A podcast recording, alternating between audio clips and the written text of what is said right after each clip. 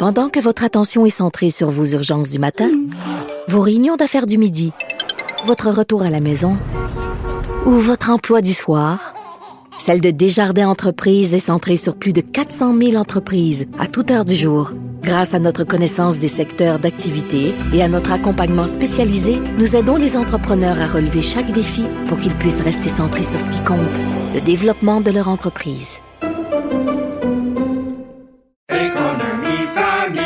Ici Ricardo. Et Émilie, marchand d'IGA. On a envie de vous inspirer à bien manger. À moins de 5 la portion. Suffit de repérer les produits valeurs sûres et de les cuisiner avec une de nos recettes. Les valeurs sûres, c'est bien pensé, hein? Bien sûr! Détails sur IGA.net. Avertissement. Cette émission peut provoquer des débats et des prises de position pas comme les autres.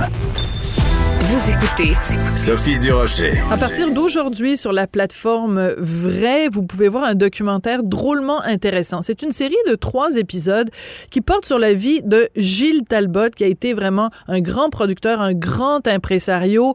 Euh, parmi euh, ses protégés, il y a euh, euh Ginette Renault, Jean-Pierre Ferland. Donc, c'est toute une époque qui revit euh, au cours de cette euh, série de trois épisodes. Et le plus intéressant, c'est que cette série est réalisé par un des deux fils de Monsieur Talbot, son fils Martin, qui est réalisateur, scénariste, qui est auteur. Et il, il, il cherche dans cette série à connaître qui était son papa. Donc, je vous propose une entrevue avec Martin Talbot, cinéaste, réalisateur et scénariste. Bonjour, Monsieur Talbot. Bonjour, Sophie. Alors, pour tous les gens qui ont, ont, ont plus de 20 ans, le nom de Gilles Talbot est un nom connu parce que ça a été vraiment euh, l'impresario avec un grand I, euh, le gérant d'artistes avec un G majuscule. Euh, pour vous, c'était tout simplement papa avec un P majuscule. Ben, en fait, euh, oui. Et puis, c'était même papa que je ne connaissais pas parce que, en fait, ma quête part du fait que mon père est parti de la maison alors que j'avais six ans. Donc, c'est un homme que j'ai pas connu. C'est un père que j'ai pas connu, mais c'est aussi un, homme que j'ai pas connu. Donc, 40 ans plus tard, puisqu'il faut dire que mon père est décédé quand j'avais 13 ans, 40 ans plus tard, je pars sur les traces de l'homme que j'ai pas connu, mais l'homme plus grand nature euh, que, que, plusieurs ont connu, euh, comme vous disiez, Ginette Renault, Jean-Pierre Ferland. Et tout à coup, c'était euh, le, le, pour moi le Lascal, c'est-à-dire que c'est des gens qui sont vieillissants. Ben, je parle plus euh, de Jean-Pierre que de Ginette. Ginette est toute jeune, à, à 75 ans. Mais, euh, mais je voulais aller chercher, disons, leur poser des questions sur mon père, sur son œuvre, avant qu'il soit trop tard. Oui, et avant qu'il soit trop tard, à un moment donné, vous faites une entrevue avec ce musicien extraordinaire euh, qu'était Michel Robidoux.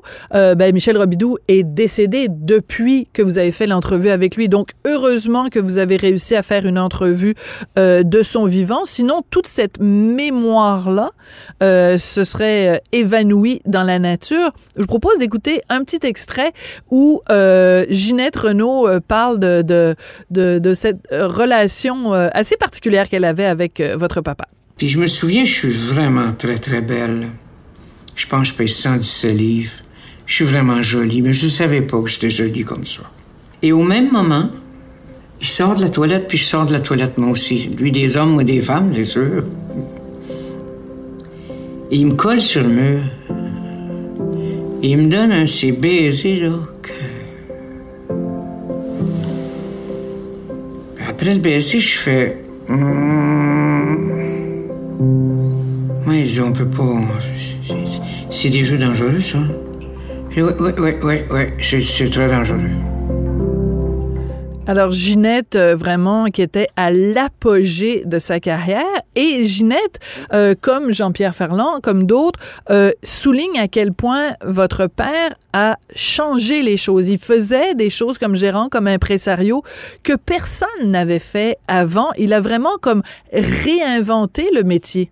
Ben absolument. Puis, ce que j'ai découvert euh, au fil de, de ma quête, donc en faisant le documentaire, c'est que mon père avait, avait une vision, ça c'est sûr, mais mon père, c'était le Canadien français type euh, qui est qui est né dans une famille euh, ouvrière sur le plateau Mont-Royal, quatre enfants dans un petit euh, quatre et demi.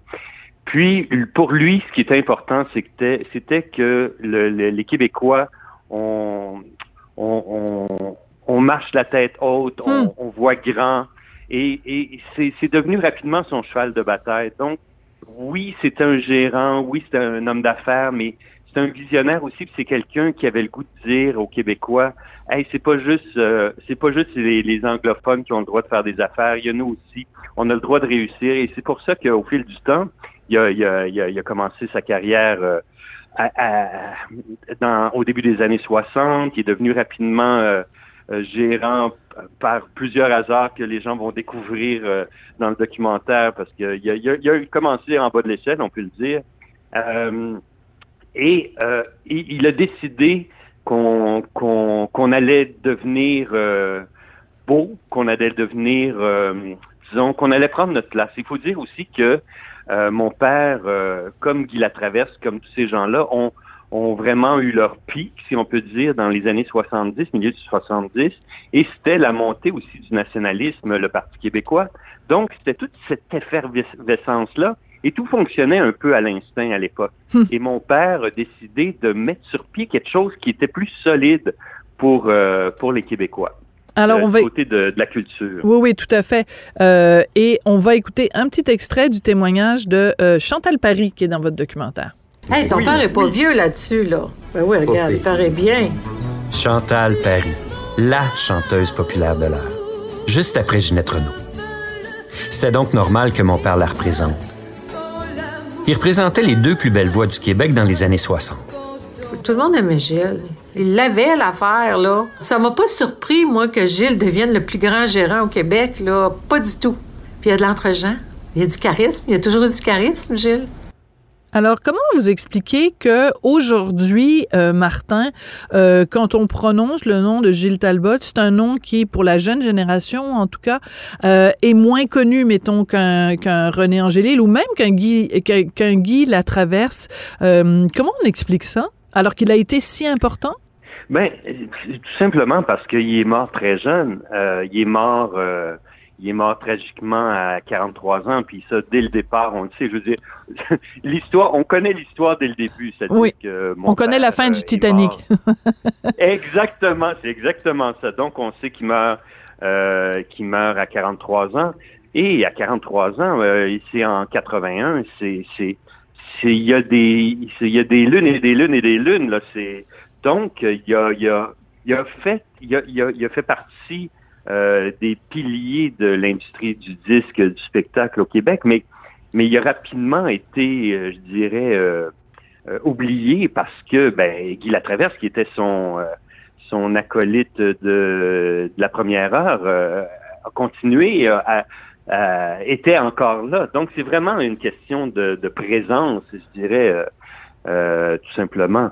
Mais c'est pour ça aussi que pour moi c'est important de, de de raconter son histoire parce que je trouvais que euh, il avait eu une importance cruciale. Puis on a c'est vraiment pendant la pandémie que ce projet-là m'est venu en tête. Ben, C'est-à-dire que c'est un projet qui, qui, qui est dans ma tête depuis une dizaine d'années, mais l'urgence de le faire, ça a été pendant la pandémie parce que je me suis dit, comme je vous disais en début d'entrevue, avant qu'il soit trop tard, avant que tous ces gens-là disparaissent, avant que tous ces gens-là euh, commencent à, à, à s'effacer peu à peu eux-mêmes. Donc, euh, il y avait urgence de raconter son histoire. Absolument. Alors, on, on vous l'avez mentionné, euh, Jean-Pierre Ferland, euh, Gilles Talbot est là avec lui euh, dans ce projet absolument délirant qu'est l'album jaune, qui est peut-être l'album, un des albums, en tout cas les plus importants dans l'histoire de la musique euh, au Québec. Oui. Vous le savez, j'ai écrit la biographie euh, de, de, de Jean-Pierre Ferland. Donc, moi, évidemment, Gilles Talbot, son nom se retrouve à toutes les deux pages dans la biographie, mais en particulier autour de, euh, de Jaune, après l'album Soleil, les Vierges du Québec euh, aussi. Parlez-nous un petit peu de, ce- de cet album-là, euh, de Jaune, et du rôle que votre père euh, a joué pour aller chercher ces, musiciens extraordinaires pour un album concept comme il n'y en avait jamais eu au Québec. Là? Ben, écoutez, c'est un, comme vous le dites, c'est un, un album mythique aujourd'hui. Euh, je je sais pas s'ils se rendaient compte à quel point ils étaient en train de créer quelque chose de, de, de différent, de nouveau. Jaune, c'était révolutionnaire. Juste la longueur des chansons, euh, c'était révolutionnaire. On partait des, des petites chansonnettes à une minute et demie à une chanson de quatre minutes. C'est vrai. C'était, vraiment révolutionnaire. Mais évidemment, c'est André Perry qui est derrière tout ça, le, le maître d'œuvre de, de qui a, qui a mixé, euh, qui, a, qui a fait que le son de Jaune est particulier. Euh, André Perry qui était euh, qui était euh, à l'époque un des, euh, des réalisateurs d'albums euh, les plus en vue. et donc, pourquoi Jaune, pourquoi tout ça, pourquoi cette effervescence? Je pense qu'il y y, y a mon père qui était euh, dans ce qui a, qui a rencontré Jean-Pierre. Et je, dois vous avouer qu'il y a encore des pièces de puzzle qui manquent dans mon histoire parce qu'il y a des gens qui ont qui sont plus là, qui ont qui ont pas pu répondre à mes questions. Mais pourquoi mon père était là à ce moment-là? Hmm. Qu'est-ce qui fait qui? Et donc ça, je, je, je encore aujourd'hui, je, il y a des il y a des pièces de puzzle comme je vous dis qui me manquent. Mais euh, je, je sais que mon père en écoutant les pièces, en, en écoutant euh, Michel Robidoux composer les, les, les chansons, Jean-Pierre euh, euh, écrire les paroles, mon père s'est dit, OK, là, il y a quelque chose qui est en train de se passer.